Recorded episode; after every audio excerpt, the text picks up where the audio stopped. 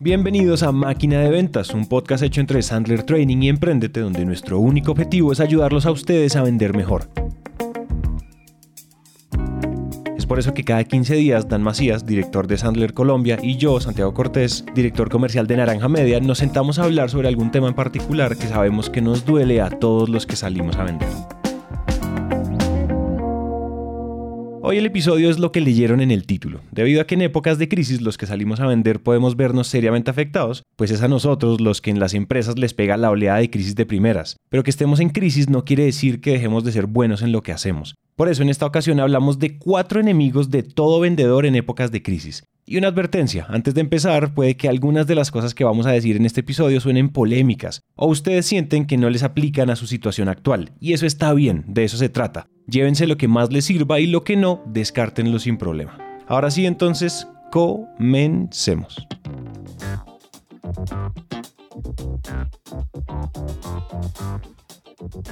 Hola a todos y bienvenidos al episodio número 29 de Máquina de Ventas. ¿Qué onda el Dan? ¿Qué peixe? Seguimos con las innovaciones. Es impresionante, yo no sé de dónde sacas tanta cosa. Sabiendo que además tienes un trabajo full time, ¿no? Peixe es pescado, pez en, en portugués. Oye, pero si sería ¿qué onda mi pez? ¿Cómo se dice qué onda mi pez? Eh, se dice, le voy a preguntar a Google, porque no sé. Eh, pero yo creo que es, eu acho que eh, que ondiña mi meu. Bien, ya tenemos, no, es que desde que estás estudiando portugués esto es otra, esto es otra cosa, esto subió de nivel este podcast. Creo Sí, que vamos ¿no? a empezar a rankear en Spotify Brasil, me da la impresión. Claro, güey. Yo creo que estamos a poco de ser el número uno en Spotify Brasil también. Ajá, así es, así es. Bueno, y hoy tenemos un episodio especial, entendiendo que, o sea, estamos en una crisis y estamos en un momento coyuntural. También Dan y yo compartimos geografía, por más que no compartamos acento, todavía no tanto, cada vez más. Pero ustedes saben, Colombia también está en un momento muy difícil, entonces también quisimos de alguna manera dedicarle este episodio de nuevo a ese concepto de crisis y lo que vamos a hablar hoy es los enemigos de los vendedores en tiempos de crisis. ¿Es correcto o me equivoqué? Sí, total, total. eh, estamos en momentos complicados. Creo que este episodio es un episodio muy actual, pero la realidad es que la humanidad pasa por crisis a cada rato, ¿no? Y ahorita los que vivimos en Colombia lo estamos presenciando muy directamente. Probablemente oyentes de otros de nuestros países también están sufriendo una, una crisis. Para los que no sepan, Colombia, además de que pues seguimos en medio de la crisis pandémica, el, el país está en un paro nacional manifestándose activamente contra el gobierno. Entonces todo el tiempo hay marchas, vías cerradas. Obviamente algunos se exceden y se pasan al, al vandalismo. Eh, entonces eso golpea. Hoy, hoy precisamente un cliente me dijo, Dan, eh, nuestro proyecto está detenido porque el paro ha afectado pues sera- seriamente nuestras ventas y nuestros presupuestos, nuestros presupuestos están en hold. Entonces, pues ya me afectó directamente el paro y no es el único cliente, pues, pero ya me afectó directamente el paro las, las ventas y, pues estoy seguro que a muchos de nuestros oyentes también ya les ha afectado directamente, probablemente de una manera incluso, incluso más grave. Pero bueno, de verdad esperamos que este episodio no sea solo para este momento, sino que en cualquier momento que ustedes o su economía esté en crisis, pues puedan regresar a pegarle una escuchada y que les dé algunas cuantas ideas para salir adelante. En esto yo creo que hay que hacer un disclaimer. Probablemente vamos a decir unas cosas que, que pueden sonar a, a sesgo de privilegio, otras pueden sonar muy polémicas, otras pueden sonar que tienen todo el sentido. La gracia es que igual este episodio se lo, pues, se lo tomen con un granito de sal, es decir, esto se lo, se lo coman con un granito de sal y también sientan, o sea, también vean que si ustedes escuchan este episodio y en serio ustedes están metidos en un torbellino bien complicado, de pronto suena que es muy difícil aplicar esto, pero vamos a tratar de ser lo más prácticos posibles y como siempre hemos hecho en, en máquina muy, muy carnudo y es cosas muy accionables que ustedes puedan hacer. Entonces vamos a empezar por el consejo número uno de cuatro. Sin duda right? All Sin right. duda. Entonces, Eso significa que tenemos que ser eficientes, güey, porque... Sí. Che, Santi, güey, habla y habla el vato, güey. No se calla. Listo. Número uno. El número uno es uno de los enemigos de, los vendedores en crisis y en general de la gente en crisis es dejarse infectar, dejarse contagiar por la negatividad colectiva. Miren, en este momento, o sea, estamos invadidos, o sea, hoy más que nunca estamos invadidos de el periódico, el Twitter, el Instagram, las historias, todos nuestros amigos, los fake news, los memes, todo lo que ustedes quieran está todo el tiempo generando infecciones pequeñas bacterianas que se nos van que nos van infectando y nos van dañando nuestra mentalidad, nuestro mindset. Sobre todo para los vendedores que tenemos que estar como in the zone, ¿no? Tenemos que estar todo el tiempo como concentrados en un punto, como muy monotemáticos. Entonces, cuando este tipo de cosas, digamos que la negatividad colectiva nos invade, pues en empieza como el drama a entrar. Y yo creo que no hay nada peor que un vendedor que se pone dramático, ¿no? Y, y, como, oh Dios. Y entonces, como el país, les voy a dar ejemplos. Oh no, estamos en pandemia. Entonces, no, ya no vamos a vender, nuestros clientes no nos van a comprar. Entonces, dejamos de prospectar porque decimos, no, pues, ¿quién va a vender en crisis, no? No, es que ya todo se está yendo al carajo. No, es que el país. No, es que no sé qué, ¿no? Entonces hay una de las cosas que a mí, a mí me parece, personalmente en Naranja Media nos pasó, y creo que yo le he contado otras veces en este podcast, y es, el año pasado cuando empezó la pandemia, nosotros dijimos, hicimos como una, nos pusimos en modo, en modo acuartelados y dijimos, ¿qué vamos a hacer? Vamos a perder todos nuestros clientes. Lo primero que, los, que las personas recortan en, en crisis es los budgets de marketing y de publicidad, nos van a atajar la cabeza, y entramos en una modalidad de crisis digamos que, long story short, 2020 fue el mejor año de Naranja Media en la historia. Es decir, porque no nos dejamos invadir, casi que nos pusimos las gafas, las pintamos de negro, no vimos nada y como unos toros, como, unas, como esas vacas, esos caballos que les ponen las, las viseras a los lados para que solo vean al frente, seguimos derecho contra los muros, tum, tum, tum, tum, tum, tum, simplemente porque no nos dejamos infectar. En ningún momento para nosotros la pandemia fue un tema que pudiéramos tocar, incluso si nos afectaba directamente.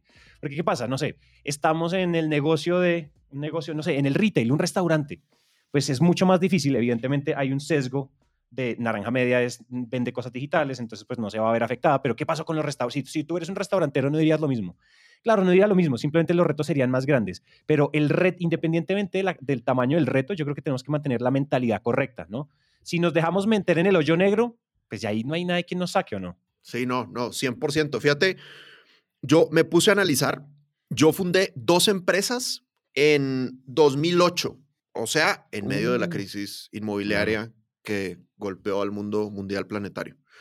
En 2014, finales de 2014, Teresa y yo nos vinimos a, vivir a Colombia para abrir Sandler Colombia. Y en 2015, ¡pum! güey! Crisis del petróleo. Primer año del negocio, apenas estás empezando a echarle ganas. crisis del petróleo, tenaz, golpeó a todo el mundo. Compramos Sandler Colombia a finales de 2019, güey.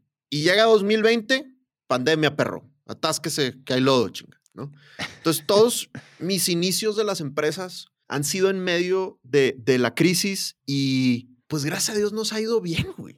Gracias a Dios nos ha ido bien, incluso en medio de, de la crisis. Y creo que en parte es por eso que dices de no dejarme contagiar. Y a ver, y aquí yo quiero ser muy claro y decir que no es un tema de virtud que yo adquirí, sino que yo nací medio ingenuo y excesivamente optimista y eso me ha metido en problemas varias veces.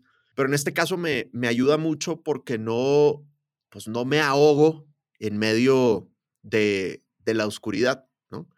Y a fin de cuentas, de la oscuridad salen cosas buenas. Pues, o sea, al final de la tormenta viene la calma. En 2019, justo justo después de que compramos la empresa, me habló mi mamá llorando para decirme que le habían encontrado cáncer a mi papá, cáncer de, laringe. Y tenaz, fue un, fue, o sea, de verdad que yo no sabía cómo reaccionar. Es, yo me acuerdo que eso fue una hora antes de una cita que teníamos en, en la Plaza Garibaldi con unos amigos para ir a, a La Chula, güey, ¿no? A ver mariachis, güey, ¿no? Y entonces, pues obviamente yo estuve pasmado toda la noche y la gente pensó que yo estaba muy impactado por el imitador de Juan Gabriel, ¿no? Pero no, es que me acababan de decir que mi papá tenía cáncer, güey, ¿no? Este, y pues nada, volé ese fin de semana a la operación de mi papá y pues gracias a Dios la operación fue, fue positiva. Pero a mi papá le dio muy duro porque uno de sus grandes hobbies es, es cantar, ¿no? Mi papá es médico, mi papá es uno de los mayores expertos de Alzheimer a, a nivel mundial, es un, es un, crack, el vato estudió en Harvard y es un, un dios. Pero le gusta mucho la cantada, güey, en los, en los congresos de médicos lo invitaban y lo contrataban para que fuera el show del final del, del congreso, güey. O sea, ese nivel de, de, de, pasión tiene por la, por la cantada. Claro. Pues obviamente, güey, si tienes cáncer de laringe y te quitan ahí la mitad de las cuerdas vocales, güey, pues el vato dejó de hablar un rato. Y obviamente dejó de cantar. Y entonces, ahora que fui a México en diciembre, empezó poco a poco a cantar otra vez. Y yo me acuerdo de un momento que fue un momento muy casual, pero muy importante, muy importante para mí, que mi papá, como que hubo un día que dijo, ya puedo cantar canciones completas y ya no, ya no me duele. Uh. Y cantó una canción mientras mi mamá estaba preparando la cena y estaba yo ahí trabajando en la, en la cocina. Cantó una canción del, del Puma que se llama Agradecido. Y el Puma tuvo una enfermedad muy fuerte que estuvo a punto de morirse. Y pues pudo volver a cantar igual y escribió esta canción, que es una canción muy bonita en donde manifiesta estar agradecido con la vida y con la segunda oportunidad. ¿no? Entonces mi papá cantó esa canción mientras mi mamá preparaba la cena y yo trabajaba. Y yo me acuerdo que mi mamá empezó a llorar, empezó a llorar de la, de la felicidad porque pues hace un año y medio no sabíamos si mi papá se iba a morir. Y mi mamá llegó y abrazó a mi papá con lágrimas y para mí fue un momento muy, muy, muy impactante. Y, es, y, y fue un recordatorio de, después de los momentos de oscuridad, salen buenas cosas. O sea, esa enfermedad de mi papá a toda la familia nos unió mucho y nos hizo apreciar todas las grandes cosas que, que tenemos. Entonces, cuando estamos en medio de la crisis, nunca te dejes ahogar lo suficiente como para perder la esperanza, porque siempre al final va a haber algo positivo. Y si el universo te está mandando una crisis, algo, algún mensaje bonito te quiere dejar, alguna, algún cambio te está sugiriendo el universo para que, para que hagas. Entonces no ignores ese llamado. Y, obviamente no quiero ser insensible porque mucha gente ahorita está sufriendo la crisis sin ningún tipo de culpa.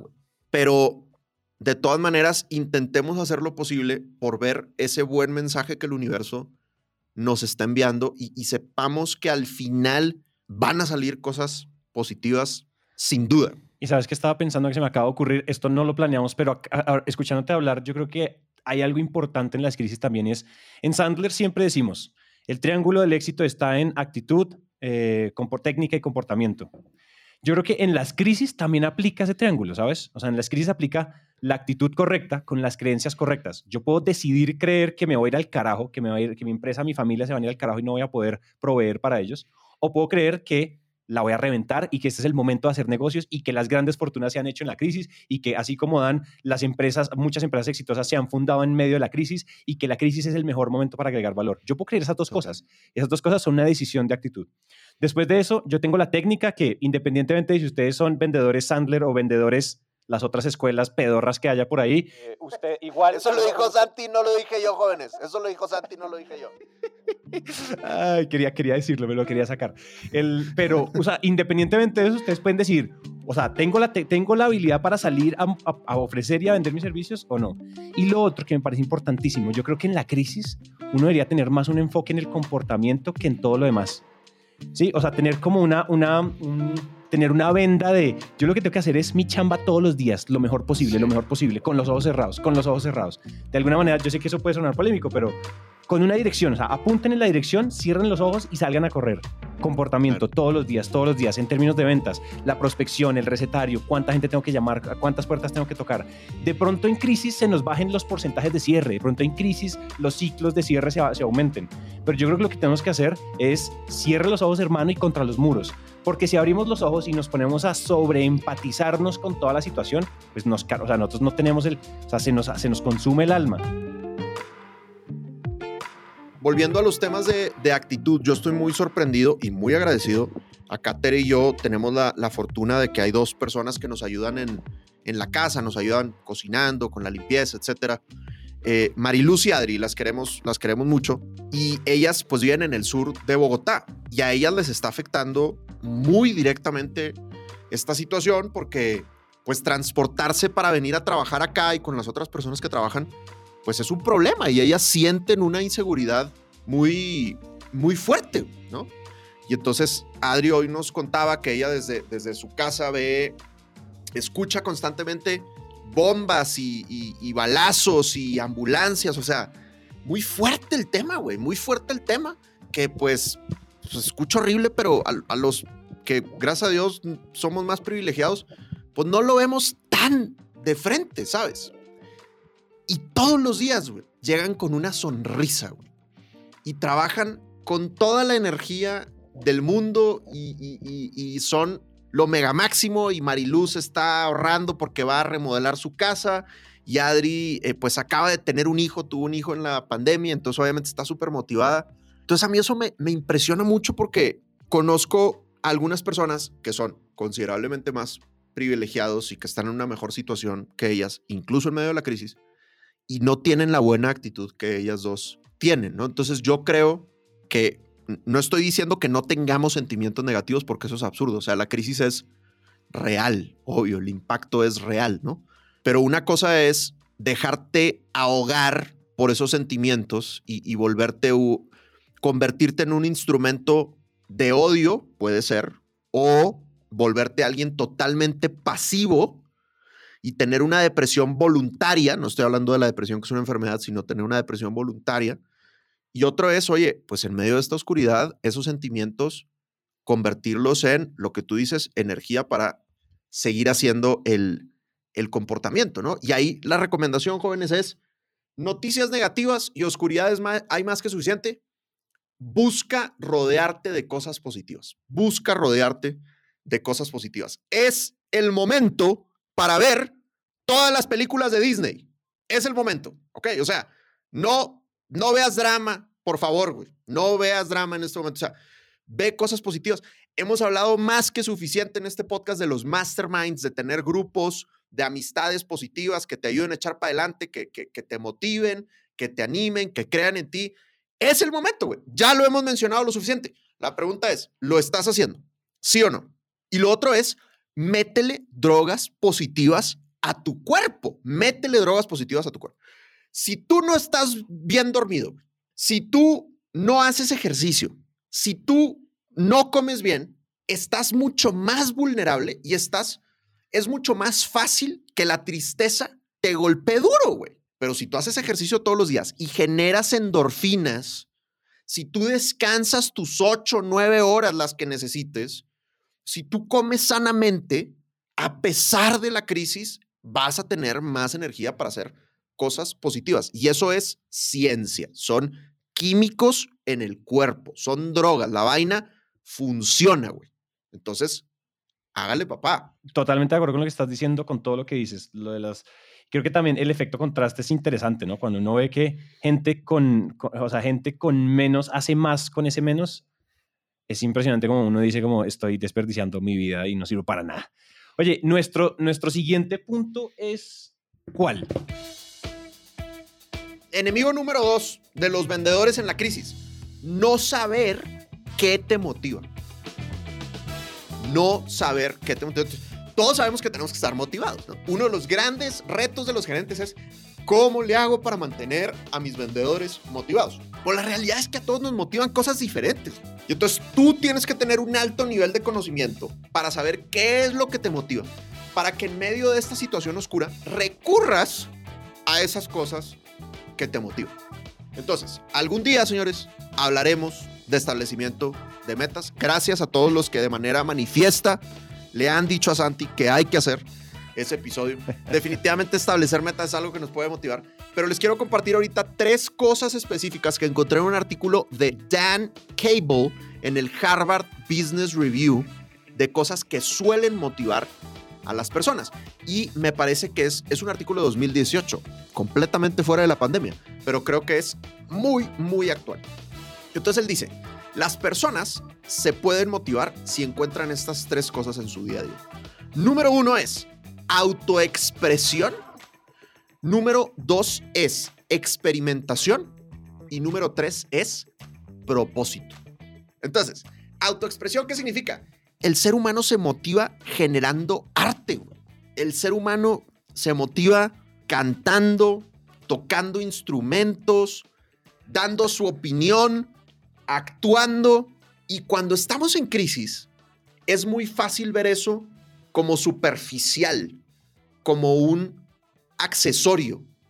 Y si tú lo piensas, es una de las mejores maneras de desahogarte, el poder transmitir esa subjetividad. Entonces, pues los vendedores, parte de nuestro arte es vender, es saber comunicarnos, es saber el bajar el balón ante un cliente difícil, ¿no? Entonces, ¿en qué cosas en mi trabajo y en mi día a día puedo yo incorporar la creación de arte, la creación de expresar mi subjetividad? El otro día, cumpleaños, vino Santi y vino su... Em, se me escapa el nombre de la palabra que quiero decir. ¿Cómo se llaman los que nacen pegados? Siameses. Perdóname. Sí, vino su siamés, Manu, que lo amo y lo aprecio hasta el infinito. Y le pedí a Manu que trajera la guitarra, güey. Porque, pues, como les contaba, a mi papá le gusta cantar y es algo que nos transmitió a toda la familia. Y, y, y esa tarde de cantada fue increíble, güey. O sea, en medio de toda la crisis es un momento de catarsis espectacular porque a fin de cuentas es, pues es, es hacer arte. Entonces, busca expresar tu subjetividad a través de las cosas que te gustan, a pesar de que estés en medio de la oscuridad. Y mi arte más reciente, o sea, mi arte más reciente, que tiene que ver también con tu cumpleaños, es que yo aprendí a hacer materas en cemento. Lo cual me motiva mucho, lo cual me motiva mucho. Y el regalo que le di a Dan, que es probablemente el regalo más impresionante que recibió en su cumpleaños, es la primera matera, la número uno, la primera matera hecha por Santiago Cortés, firmada y autografiada. No, Esa se la di. Y hacer materas fue increíble. El, el, el Bitcoin no tiene nada que hacer contra la proyección de valor que tiene esa materia que te hiciste. o sea, esa materia, güey, va a generar mucho dinero, güey, cuando la venda más adelante. Bueno, muy bien. Entonces, primera, güey, a tu expresión. Segunda, experimentación. Experimentación. Por un lado es experiencias nuevas y por otro lado es nuevas maneras de resolver los problemas. Experimentar cosas nuevas, nuevas maneras de resolver los problemas. Entonces, algo que, que, a Teresa y a mí nos ayudó mucho en la pandemia, que estuvimos encerrados seis meses. Seis meses no pisamos la banqueta del edificio, güey.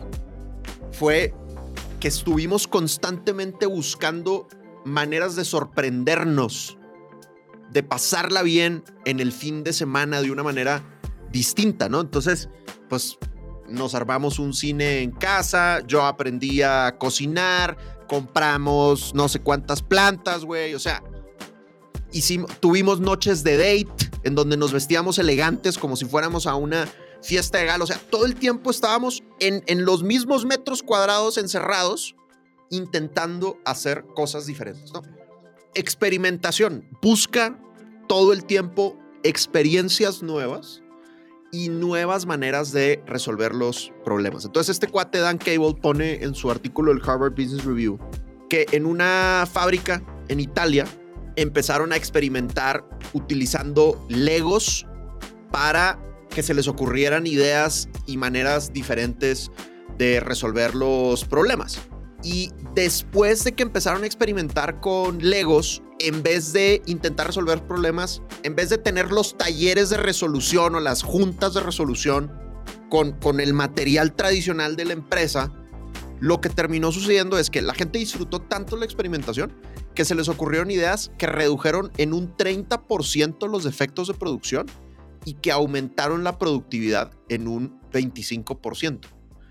Entonces, muchas veces en la crisis, sobre todo cuando nos toca reinventarnos, cuando la crisis me golpea tanto que mi modelo de negocio normal no funciona, lo que tú decías ahorita de los, los restaurantes, ¿no? O hoy en la conversación, hoy en, la, en, la, en el almuerzo tuve una conversación con un cuate que se dedica al turismo. Pues obviamente en este momento no está funcionando el modelo normal de ellos. Y lo normal ante la crisis es bloquearte. Pero es que tenemos que recordar que una de las cosas que más nos motiva como seres humanos es la experimentación. Entonces, no te bloquees, haz cosas diferentes. Y a veces tenemos el miedo de hacer cosas diferentes y de, y de experimentar y de nuevas soluciones y de nuevos modelos de negocio porque decimos, ¿y si no funciona? Pero mi sugerencia es, güey, lo que estás haciendo ahorita no está funcionando. Por eso estás en crisis. Entonces, pues da lo mismo, güey. o sea, busca, o sea, busca algo nuevo porque lo peor que puede pasar es que tampoco funcione pero ya estás en ese estatus de no funcionamiento. Entonces, ve y anímate y haz algo distinto. Entonces, segunda cosa que motiva más a la gente, experimentación.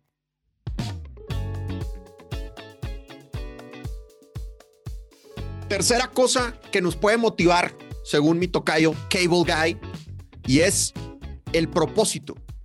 El propósito. Ahora, lo interesante es que no estamos hablando de tu magno propósito, impactar al mundo, cambiar vidas, eh, hacer de este planeta un lugar más verde, sino lo que decía él es el encontrar tu propósito se refiere a encontrar tu impacto inmediato con lo que estás haciendo. Entonces él pone un ejemplo.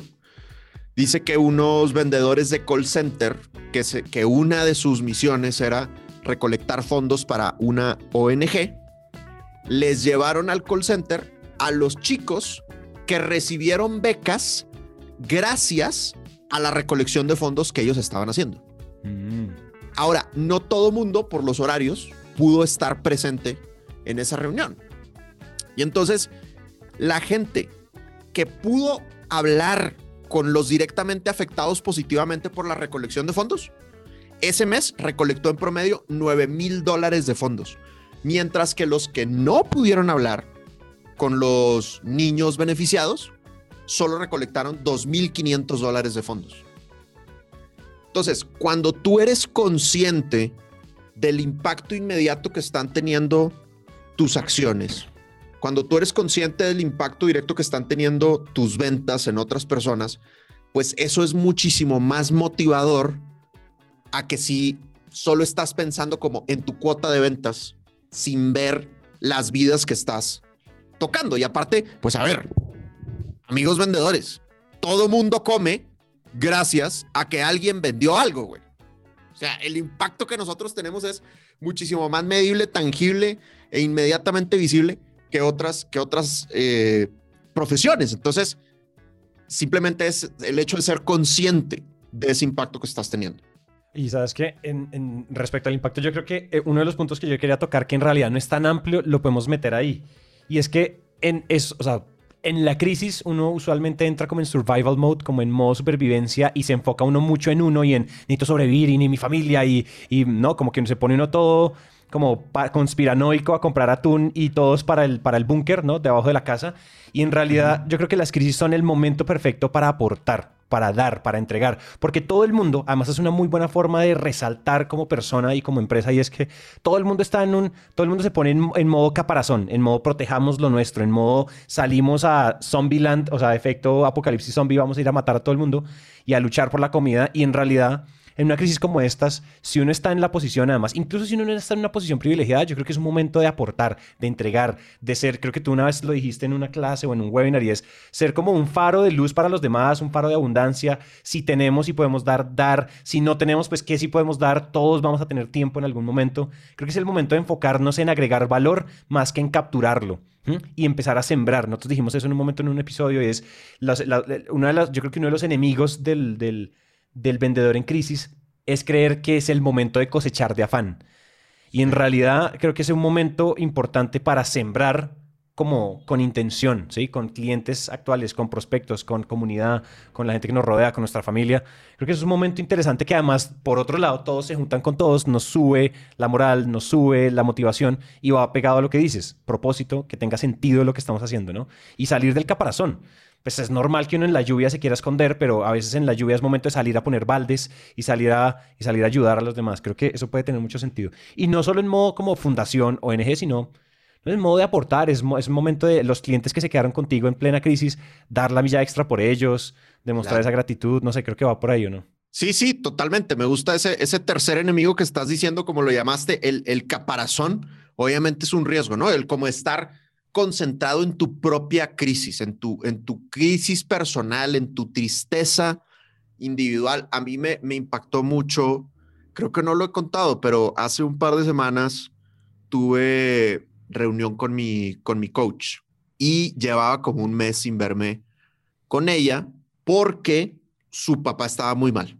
Entonces ella es de Sudáfrica y pues voló a Sudáfrica. Entonces me escribió oye, pongamos algo en el calendario, listo, nos vimos el 12 de mayo y entonces, pues obviamente le pregunté, ¿cómo está tu papá? Y nada más mueve la cabeza así para los lados. Y yo, no me digas, está muy mal. Y me dice, no, falleció. Y se le ponen los ojos llorosos. Y yo, uy, no me digas, mi más sentido pesa. Me le dije, oye, no, si quieres reagendemos, tranquila. Y dice, no, no, no, adelante. Esto no es acerca de mí, es acerca de ti. Cuéntame, ¿cómo te ha ido? Y tuvimos una sesión de coaching espectacular, güey. Espectacular. Entonces dije, oye, puede ser que esta mujer eso está teniendo una, está pasando por un momento muy doloroso, pero está ahí para servir. Y como bien dices, no es una ONG, o sea, yo le estoy pagando un, billete, pues, pero es que ella está comprometida con el servicio que está dando si yo me encierro en mi caparazón, puedo perder de vista eso, que a fin de cuentas como vendedores estamos para servir a los demás, para conectarlos con soluciones que les van a mejorar, que les van a cambiar la vida. No te encierres en tu caparazón. El servicio es lo que va a hacer que pueda salir adelante y que te caigan más ventas además. Además, sí, yo creo que es que eso es, y eso genera, y hay una parte que es muy inexplicable de, un ciclo de estar como en la energía correcta, y es que se vuelve como un ciclo virtuoso, que como que de la nada empiezan a surgir, a surgir negocios, de la nada te llama este cliente, de la nada el contrato se agranda, como que las cosas buenas se llaman entre ellas, no sé, el, dicho, yo lo hemos dicho aquí, lo de plata llama plata, es un dicho muy colombiano, y es como que a los que tienen les llega más. Pues entonces, si esa es la lógica del universo, entonces tengamos más para que nos llegue más. Estemos como en esa onda, pues si así va a ser, pues juguemos ese juego. Yo creo que si uno está en buena onda, más buena onda como que se empieza a pegar como plastilina alrededor de uno. Chévere, chévere. Creo que tenemos un último. Un último, tenemos un último. Cuarto enemigo, asesino de los vendedores. El no desarrollarte en medio de la crisis. Uh. El no desarrollarte en medio de la crisis. Y creo que hay dos motivos por los que uno puede no desarrollarse en medio de la crisis. Uno es por todo lo que ya hemos dicho. Estás ahogado en la oscuridad, estás ahogado en la tristeza, entraste en modo pasividad, ¿no? Entraste en modo búnker, no salgo para no arriesgarme. O el otro motivo, que en realidad es permanente, no es necesariamente atado a la crisis, y es tu soberbia intelectual, que crees que ya todo lo sabes. Ahora, dudo que si han llegado a este tiempo en el capítulo tengan ustedes soberbia intelectual. Más bien estamos nosotros muy agradecidos de que aguanten todas nuestras barbaridades. Pero sí puede ser que nos esté golpeando un poquito la, la pasividad. Entonces, el momento de la crisis, donde las cosas a veces obligatoriamente se detienen, pues es un gran momento para, para desarrollarte, ¿no? Le enseñaba ahorita a Santi antes de que empezáramos a grabar las, las fotos de, de Goretzka, del Bayern München, ¿no? Que se volvieron virales y muy famosas. Vayan y googleen, por favor, las fotos de León Goretzka del Bayern München y vean el antes y después de la pandemia. O sea, antes de la pandemia, pues ese vato era un delgadito, delgadito. Y después de la pandemia, güey, o sea, pues no es Capitán América porque es alemán, pero Capitán Alemania. O sea, Delhi se puso el vato, güey. Impresionante. Le salieron cuadritos en los bíceps. Otro nivel, güey, ¿no? Entonces, cuando estamos en, en medio de la pausa, pues es un gran momento para ponerte a estudiar, para ponerte a leer, para ir más al gym. O sea, si no puedes crecer hacia afuera, pues crece hacia adentro. No te frenes, porque tarde o temprano la crisis o se va a volver un poquito menos impactante o más lenta, o incluso se va a acabar. Y ahí es cuando tienes que llegar, pero con toda, papá. Con toda. Ahora, gran ventaja. La mayoría de los seres humanos entran en, esa pasividad en medio de la crisis. ¿Eso qué significa? Que tu competencia está ahí detenida. durmiendo. Eh, claro, güey. Exactamente, es el momento para que le metas fuego, papá. Le metas fuego y te pongas a estudiar.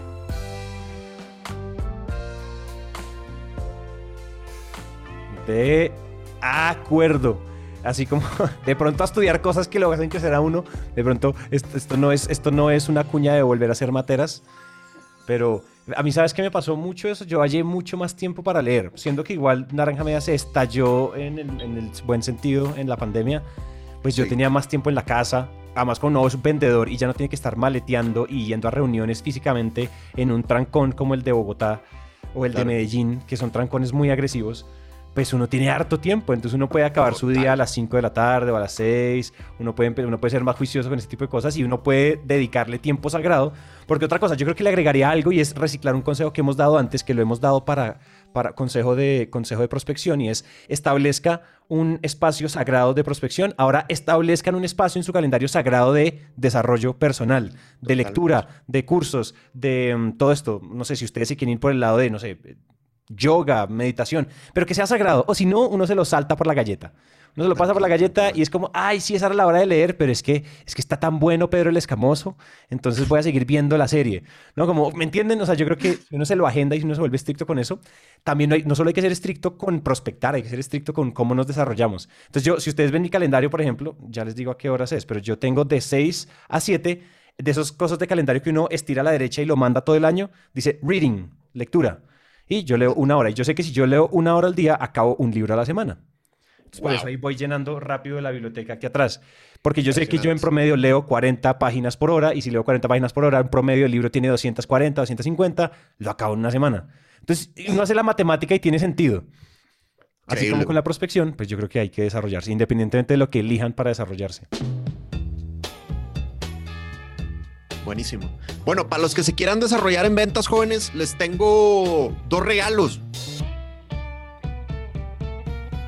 Algunos ya han hecho el primer curso, que es la fórmula 3x3, que es un curso de prospección gratuito, pero acabamos de sacar uno nuevo que se llama el acelerador de ventas, que tiene tres videos y tres herramientas para que generen confianza con los prospectos mucho más rápidamente y para que reduzcan los ciclos de cierre. Entonces, láncense porfas a www.sandlerdanmacías.com diagonal recursos. www.sandlerdanmacías.com diagonal recursos y ahí se pueden registrar gratis. Los dos son cursos gratuitos.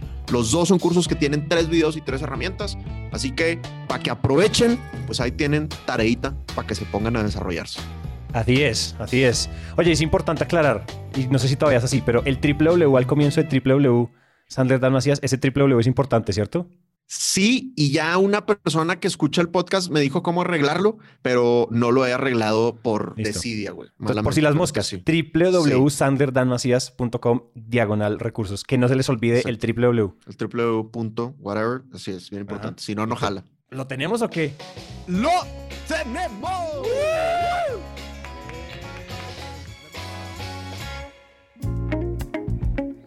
Hasta aquí llega este episodio. Por favor, pongan en práctica todo lo que hablamos, o al menos lo que ustedes sienten que aplica a su situación o con lo que ustedes estén de acuerdo, y nos cuentan cómo les va. Y si estos consejos les sirven a alguien más, por favor compartan este episodio. Y recuerden que podemos seguir hablando por Instagram. A Dan lo encuentran como arroba Sandler Dan Macías y a mí como arroba Santi. Y en LinkedIn como Dan Macías y Santiago Cortés Calle. Nos vemos entonces en el siguiente.